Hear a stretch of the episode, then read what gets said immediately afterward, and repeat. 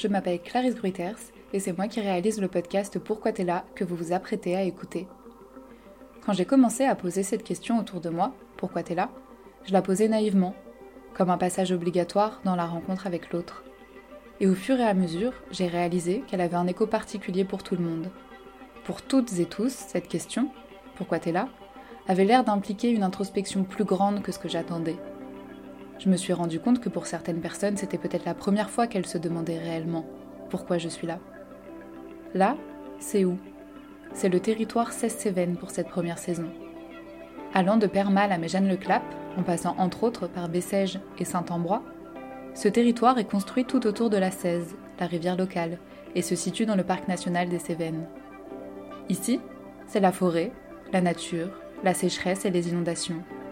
Là, c'est être dépendant de sa voiture, c'est faire du covoiturage, c'est penser le monde autrement. C'est être loin de la ville, c'est avoir changé de vie pour venir ici, ou n'avoir rien quitté pour rester ici. Alors, pendant six mois, j'ai interrogé des habitants et des habitantes du territoire 16 Cévennes en leur posant la question Pourquoi t'es là? Pour moi, leurs réponses constituent un témoignage nécessaire car elles sont à elles seules un documentaire sur le territoire. Chaque épisode est la parole d'une personne qui a accepté de se livrer, parfois factuellement, parfois très intimement. Chacun des récits que vous allez écouter raconte les Cévennes, raconte la vie et raconte souvent la résilience.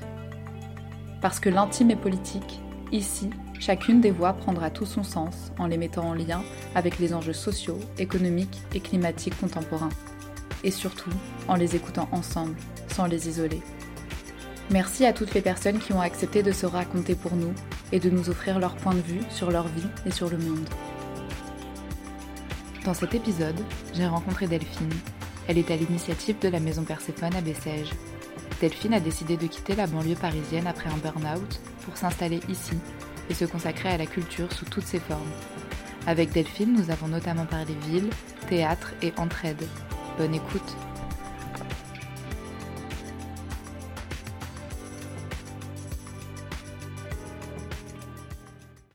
Eh bien, je m'appelle Delphine, j'ai 49 ans et qu'est-ce que je peux dire euh, sur moi?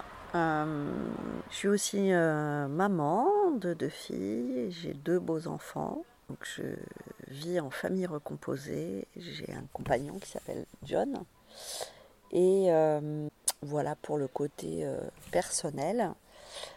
Côté professionnel, si je remonte, j'ai fait des études d'ingénieur. J'ai un diplôme d'ingénieur en télécommunication.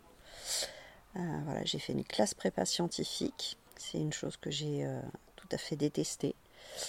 Euh, voilà, j'ai encore le, souvenir au foyer des jeunes lycéennes où on me disait Vous êtes l'élite féminine de la France.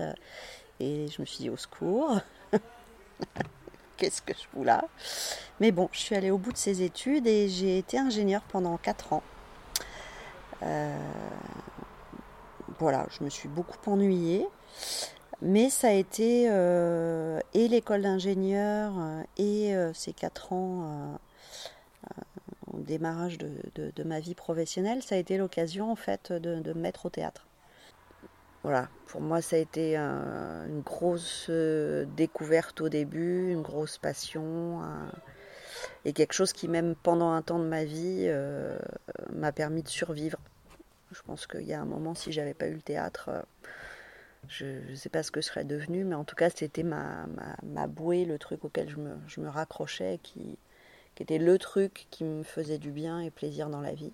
En fait, j'ai fait toute ma carrière de, de salarié euh, chez France Télécom puis Orange. Et quand j'ai commencé euh, à travailler, tout de suite, je me suis syndiquée parce que je suis, voilà, je suis d'une famille de, militants communistes, militants syndicaux, et que comme aller voter, c'est important, se syndiquer, c'est important. Et euh, en tant que déléguée syndicale, j'étais euh, j'étais plutôt euh, bah, forcément bah, ce qui me plaisait quoi sur les, sujets culturels et j'ai créé une association de comédie musicale et donc on a monté plusieurs comédies musicales comme ça aussi dans, mes premières années où j'ai commencé à travailler. Et c'était assez extra parce que comme j'étais une des seules, euh, c'est assez rare dans les compagnies de théâtre amateurs, j'étais une des seules femmes dans cette troupe. Et du coup j'ai eu la chance d'avoir plein de, plein de beaux rôles.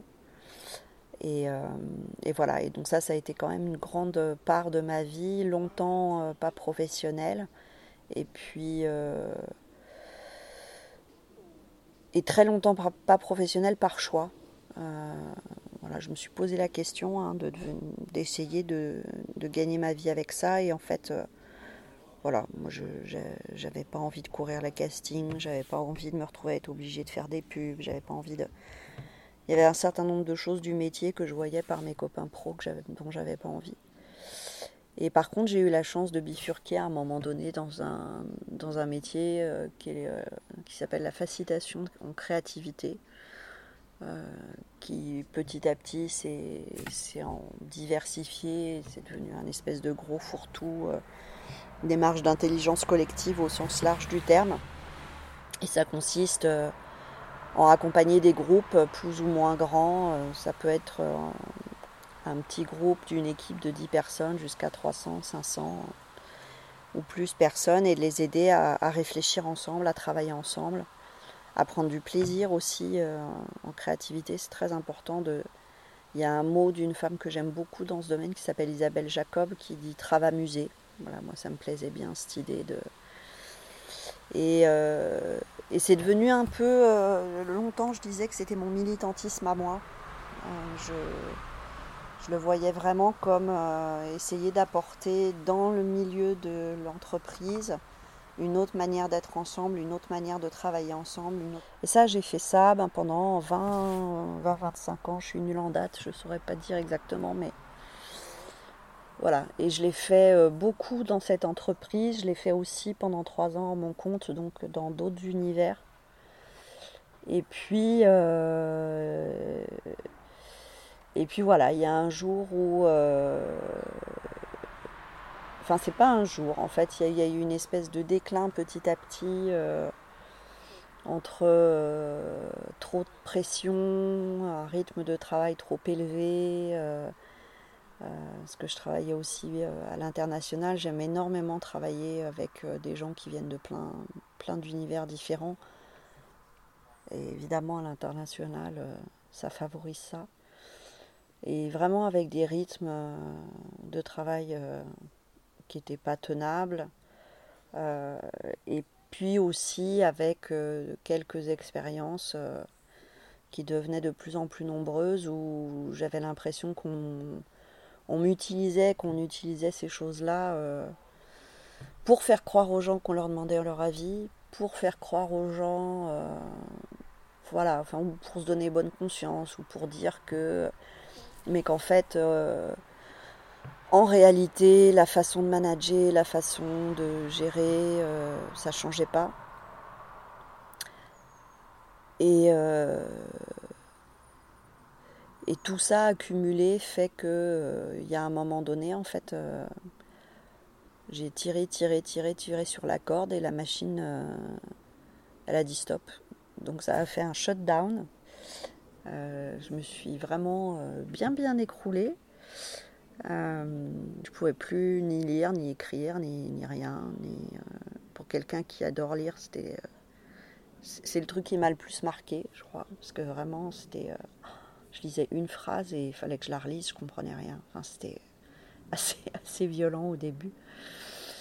Euh, donc un burn-out, comme ça s'appelle aujourd'hui, une dépression sévère grave, j'ai faite il y a 4 ans environ. Et, euh, voilà, et petit à petit, bah, je me suis reconstruite, euh, j'ai remonté, j'ai remonté la pente. Ça a été euh, à la fois un moment super difficile et puis je pense beaucoup très difficile pour mon entourage. Et je dis ça parce que ça a du sens aussi avec le projet qu'on a monté ici à Bessèges et la, raison pour laquelle on, est arrivé là. Et voilà, et en fait, moi, je, me suis posé des questions sur de, dans quelle étagère, euh, pourquoi je suis là, qu'est-ce que je fous là. J'ai 47, 48 ans. J'avais, c'est ça, moi, 47 ans quand ça m'est arrivé qu'est-ce que j'ai envie de devenir, est-ce que j'ai envie de retourner là-dedans? Je me suis rendu compte aussi que il y avait le rythme, il y avait euh, me sentir utilisé, il y avait euh, plus croire que je pouvais faire bouger les choses de l'intérieur, il y avait Et puis il y avait aussi le fait que être dans une entreprise dont l'objectif c'était de, de, vendre à tout prix des forfaits, faire de plus en plus de big data, faire de plus en plus de. pour rendre des gens accros à Instagram et Facebook. Enfin, c'était. Ça n'a pas vraiment de sens pour moi, au contraire. Et du coup, voilà, je me suis dit, bon, allez, faut que je change de vie.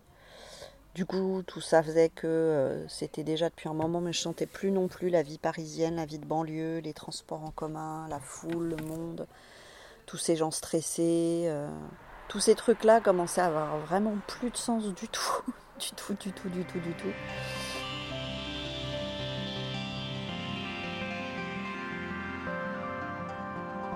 Et du coup, voilà, moi, il y a eu cette envie de changement de vie, euh, toutes ces questions que je me suis posées. Et j'ai eu envie de commencer à me reconnecter à des rêves que j'avais pu avoir. Euh, et notamment, par exemple, moi, quand j'étais. Il y avait toujours un, rêve de. Il y avait toujours une histoire de lieu. En fait, il y a toujours eu une histoire. Euh, il y a toujours eu une histoire de lieu. Moi, quand j'étais gamine, euh, je ne sais pas si tu connais la chanson euh, d'Anne Sylvestre. J'ai une maison pleine de fenêtres. Et voilà, et, ce truc-là s'est transformé plus tard avec des amis en prépa, justement, euh, à rêver d'un d'ouvrir un, lieu qui aurait été je te parle de ça, on était en 94-95, hein. on ne parlait pas du tout des tiers-lieux et tout ça. Mais il y avait quand même déjà des bars associatifs, des choses qui existaient, euh, même si on ne les nommait pas comme ça, on n'en parlait pas comme ça. Voilà, on, avait ce délire-là. Et, en fait, régulièrement comme ça dans ma vie, j'ai eu des, envies de, de lieux. Euh, et où il y avait toujours euh, ce fil rouge de choses autour du spectacle, de tout ce qui peut être comme pratique culturelle, un sens très large du terme, et puis d'une forme de convivialité où, les gens viennent. Et voilà. Et du coup, euh, bah, quand j'ai commencé à me dire euh, qu'est-ce que j'ai envie de faire pour le reste de ma vie, je me suis dit, bon, c'est peut-être le moment de tenter le coup de d'ouvrir un lieu. Et ça, ça a commencé à mûrir. Et euh, j'ai commencé à vraiment préciser. J'ai fait venir des amis, euh, un ami metteur en scène, il y avait une danseuse, il y avait une comédienne, il y avait une plasticienne, il y avait euh, des gens du monde de, la créativité. Il y avait John, on s'est réunis, on a réfléchi, je leur ai expliqué un petit peu mon rêve qui était un peu flou quand même. où tout ce que je savais, c'était que je voulais réunir un peu ce que j'aime et ce que je sais à peu près faire, qui est euh, euh, des choses autour des pratiques culturelles et des choses autour du soin aux personnes. Voilà. Euh, vraiment, il y avait ce mot de la rencontre, la rencontre entre les approches, les pratiques et la rencontre entre les gens. Et, et dans mon rêve, j'imaginais ça, j'imaginais un endroit où il pouvait y avoir à la fois des artistes professionnels, euh, des artistes professionnels ou amateurs, euh, les habitants du coin, des visiteurs, euh, et que tout ça se mélangeait, et, et puis des, des, coachs, des psys, des, et, que tout ça se mélangeait et que et passait d'un truc à l'autre. Mais je ne savais pas du tout où c'était ce truc. voilà, je savais ce dont j'avais envie. Euh, après ce week-end où on a passé pendant deux jours à, bosser dessus avec euh, ces gens-là qui sont devenus les parrains et les marraines de, notre lieu, euh, c'était un peu plus précis. Il y avait trois versions. Il y avait une version lieu, une version endroit éclaté, une version nomade du truc. Et mais je savais toujours pas où c'était. Et bon, je pensais Nantes, je pensais Rennes, je pensais Montpellier, je pensais, euh, je pensais plutôt à des, des, villes euh, moyennes. Enfin, moyennes. Je ne sais pas si on peut dire que c'est des villes moyennes, mais Et puis, et puis voilà. Et puis, ben, pourquoi je suis là à Bessèges? Bah, En fait, c'est la fin, la fin de l'histoire, c'est que euh, arrive le Covid, euh, le Festival d'Avignon s'annule.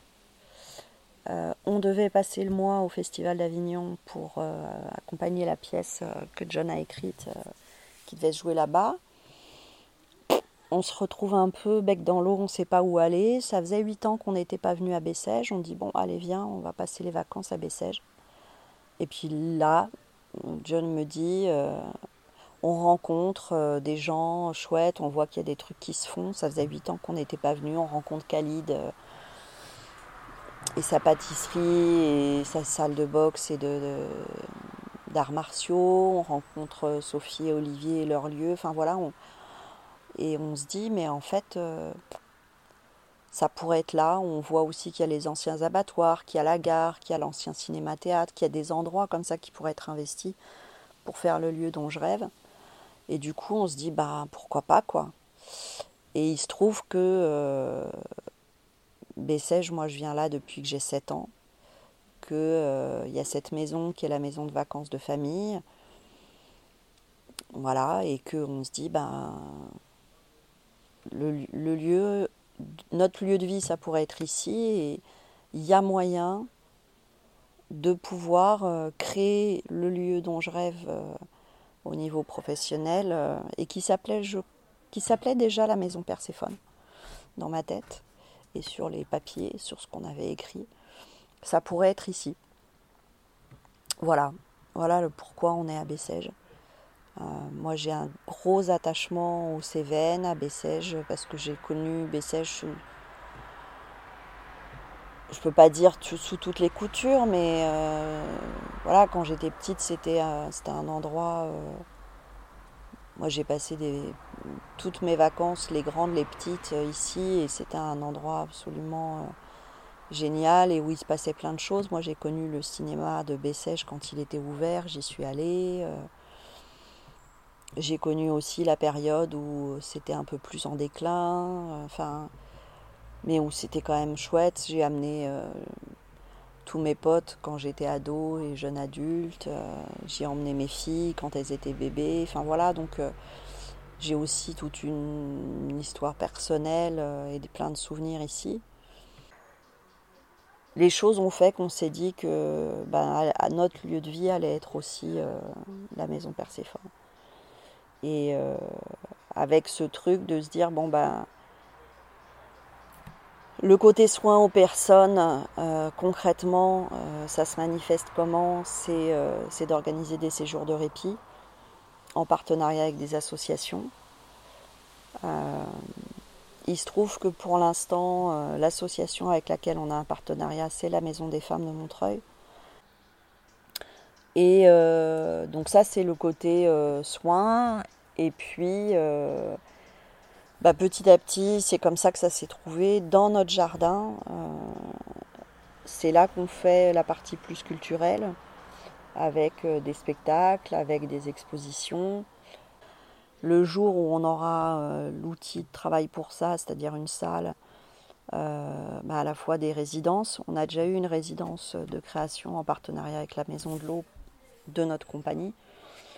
Euh, voilà, donc des résidences de création, que ce soit des auteurs qui viennent. Euh, d'ailleurs, complètement par hasard, mais il y a une autrice qui est venue cet été qui travaille sur un, roman graphique sur le vaginisme.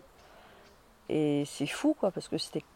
Alors là, pour le coup, c'est vraiment un hasard total, total qu'elle soit venue là. Mais c'était chouette euh, de, la voir à la maison.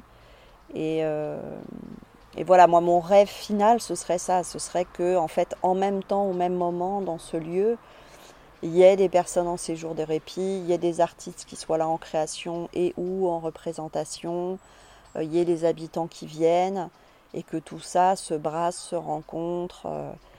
Alors pour l'instant, on arrive à faire des micros, euh, voilà, on arrive à faire en sorte qu'il y ait un, un, groupe de femmes en séjour de répit au moment où il y a une représentation et qu'elles rencontrent des habitants du territoire et que euh, bah, le jour où elles font un atelier de pratique artistique, on invite d'autres femmes à, nous rejoindre.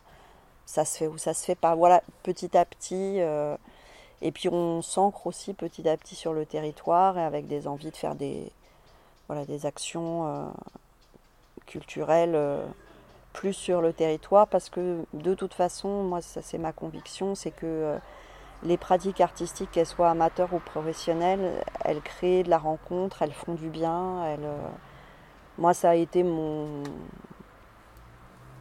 mon outil de résilience en permanence, en fait, dans toute ma vie. Et du coup, bah, c'est ça que j'ai un peu envie de transmettre. Et le tout dans, cet écrin euh, qui est quand même absolument splendide euh, des Cévennes où euh, voilà, là on entend un peu le bruit des voitures au loin, mais euh, il y a des moments où on se réveille le matin, la variété de chants d'oiseaux, c'est totalement dingue. Euh, voilà, là on est devant la maison et on a un paysage juste magnifique devant nous. Il n'y a que du vert quasiment, malgré la sécheresse. c'est juste splendide.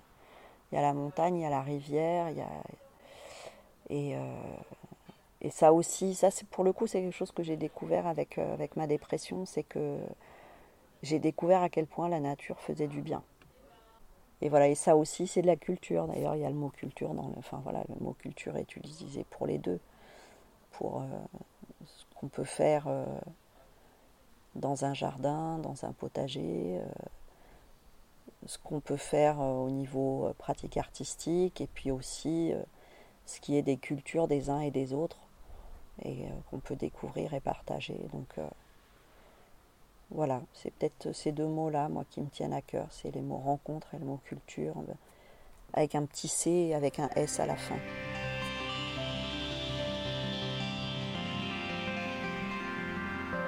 Voilà pourquoi je suis là. Pour déjà moi vivre mieux, très égoïstement. plus calme, un, rythme plus connecté aux saisons. Euh. et puis, euh, et puis pour pouvoir avoir ce projet et pour pouvoir essayer de. C'est aussi ça. Euh, pourquoi je suis là, c'est aussi se dire dans un territoire comme, euh, comme le, théâtre, le territoire de, de, de cévennes là où on est, où il y a Bessèges et, les autres communes autour, euh, peut-être qu'à cette échelle-là, à notre niveau, avec ce qu'on est, ce qu'on sait faire, on peut arriver à faire évoluer les choses.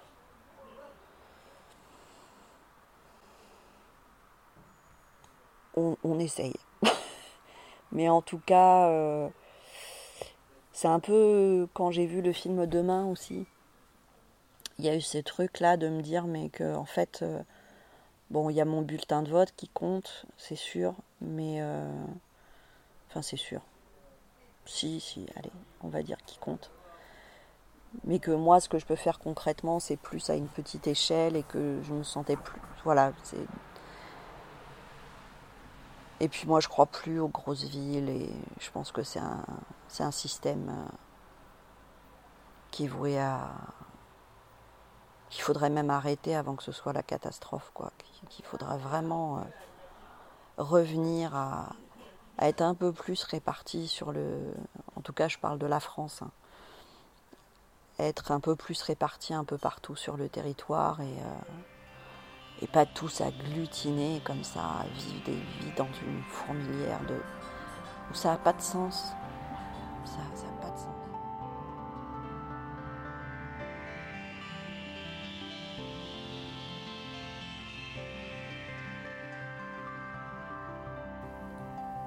Pourquoi t'es là est un podcast écrit et réalisé par Clarisse Gruyters.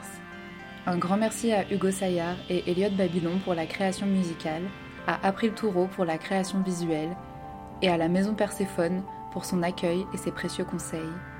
À la semaine prochaine pour un nouvel épisode de Pourquoi t'es là en territoire 16 Cévennes.